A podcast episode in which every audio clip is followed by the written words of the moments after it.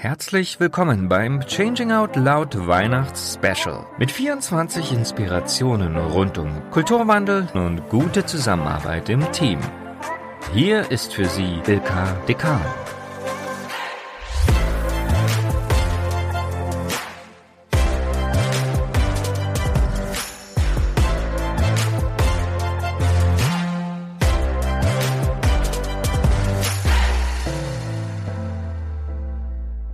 Willkommen in Tür Nummer 16 mit Fabian Kaiser. Fabian ist Co-Gründer der Agile Heroes, eins der in Deutschland führenden agilen Beratungshäuser. Seine Leidenschaft ist es, mit seinen Kunden Produkte agil und damit auch kundenzentriert zu entwickeln, die Kunden wirklich lieben werden.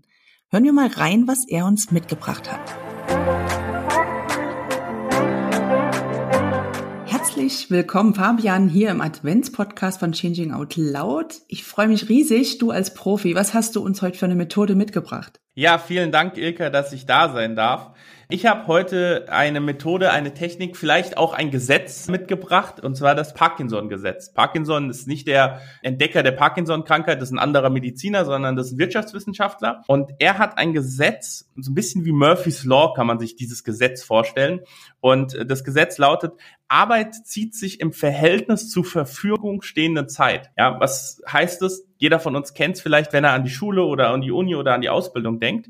Ich denke an meine zurück. Ich habe meine Hausarbeiten immer irgendwie am letzten Tag hochgeladen oder abgegeben. Ja, mhm. und ich glaube, so geht es den meisten Menschen von uns, dass man immer doch auf den letzten Drücker alles macht. Parkinson hat das Ganze so analysiert und ich gebe es mal salopp wieder. Wenn du dir viel Zeit für eine Aufgabe nimmst, hast du auch viel Zeit, die mit Bullshit zu füllen. Mhm. Im Business-Kontext heißt es so viel wie, wenn du ein To-Do hast, eine Abgabe, eine Deadline, dann fang spät damit an, weil du würdest, selbst wenn du früh damit anfängst, dann eher Zeit verlieren und kein besseres Ergebnis produzieren. Operationalisiert bedeutet das zum Beispiel als Einblick in meinen Alltag bei den Agile Heroes. Wir haben mal festgelegt, dass wir alle internen Meetings, also Meetings, wo nicht der Kunde mit beteiligt ist, ja, oder externe, dass ein Meeting nicht länger als 15 Minuten dauern darf. Das hat den Vorteil, weil wir irgendwann mal festgestellt haben, Roman und ich, mein Co-Gründer, boah, ey, also wir haben gar nicht viel Platz für Meetings. Okay, dann lass doch mal 15 Minuten Meetings machen, dann haben wir mehr Kapazität. Dabei herausgekommen ist aber, dass derselbe Output daraus generiert wurde, vielleicht sogar mehr, weil man nicht Zeit hat, ja, na, wie geht's dir jetzt so, ne, also weniger Smalltalk und man wusste, okay, in 15 Minuten ist die Zeit rum, wir müssen jetzt ein Ergebnis finden. Dadurch stuft man vielleicht schneller sein Ego zurück, geht mehr auf den anderen ein und entwickelt ein, ein Ergebnis, was sicher nicht immer 100 Prozent ist, aber 80, kennst du ja selber, 80-20-Prinzip, ne? Das absolut ausreichend ist, um richtig gute Entscheidungen zu treffen. Das Parkinson-Gesetz, das habe ich heute mitgebracht.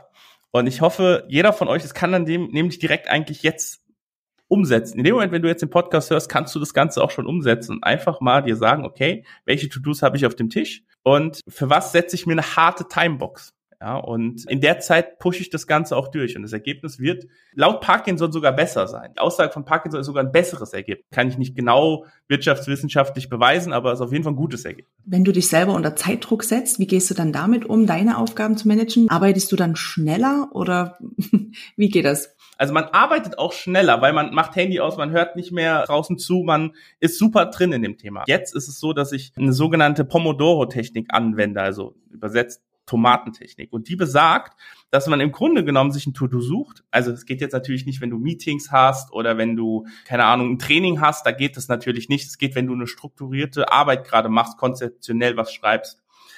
Da ist es so, dass ich mir tatsächlich einen Wecker stelle, 25 Minuten.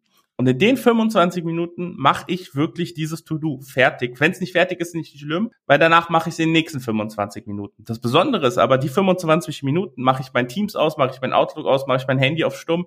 Ich lasse mich nicht ablenken, ja. Nach den 25 Minuten mache ich fünf Minuten Pause. Also jetzt sind wir mal ehrlich, acht Stunden am Stück durcharbeiten, ist ja eh ein völliger Irrsinn, ne? Ja. Und mir persönlich tut super gut, dann fünf Minuten auf den Balkon zu gehen, sich einen Kaffee zu ziehen, mal mit der Freundin zu quatschen. Im Homeoffice geht es ja Gott sei Dank alles, ja. Aber dann setze ich mich wieder dran, wenn ich weiter in der Konzeptionsphase bin und arbeite 25 Minuten daran. Also tatsächlich konzentriert 25 Minuten diese eine Aufgabe, Fokus drauf richten. Sehr, sehr gut. Es ist ja der Fokus, den man dadurch herstellt. Ne? Und ich habe ein cooles Beispiel von einem Kumpel von Roman, der hat eine Autowerkstatt. Und der hat zu mir mal gesagt, also wenn da jemand vorbeikommt, der will nur eine Glühbirne getauscht haben, oh ja, die mache ich halt schnell. Sag ich, wieso? Ja, einen Termin zu vereinbaren, sich neu mit der Sache zu beschäftigen, entwickelt einen viel höheren Neuaufwand, als einfach jetzt die Glühbirne reinzustecken und fahr weiter, ja. Und das ist genau diese Technik, sich, wenn du dein Teams offen hast und eine Nachricht reinkommt, wirst du abgelenkt, dann gibst du da eine Antwort und bis du wieder hier drin bist, sind mindestens fünf Minuten vergangen. Das ist vollkommener verschwendete Zeit in dem Moment. Ich kenne auch Menschen, die wirklich zweimal am Tag sich eingeplant haben, E-Mails zu beantworten, wo auch quasi permanent so eine Art Abwesenheitsassistent geschalten ist, dass das zweimal am Tag passiert und dass auch da quasi eine Rückantwort erwartet werden kann, weil ja natürlich irgendwie der Mensch auch gelernt hat in den letzten Monaten, Jahren vielleicht auch, innerhalb von weniger Zeit kommt immer sofort diese Antwort. Ne? Ich glaube, da haben wir uns auch selbst irgendwie so ein Stück erzogen. Vielleicht können wir für ein besseres, effizienteres Arbeiten wieder diesen Schritt zurückgehen.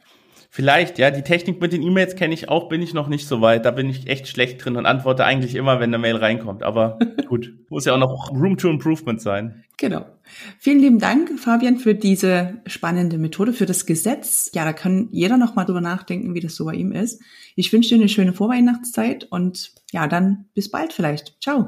Ich dir auch. Bis dann. Ciao. Wenn ihr mehr über Parkinsons Gesetz erfahren wollt, ich lege euch gern einen Link noch in die Shownotes hinein von der Brand 1, dann könnt ihr da nochmal nachlesen. Jetzt wünsche ich euch noch einen wunderbaren Tag und hoffe, wir hören uns morgen zum nächsten Türchen wieder.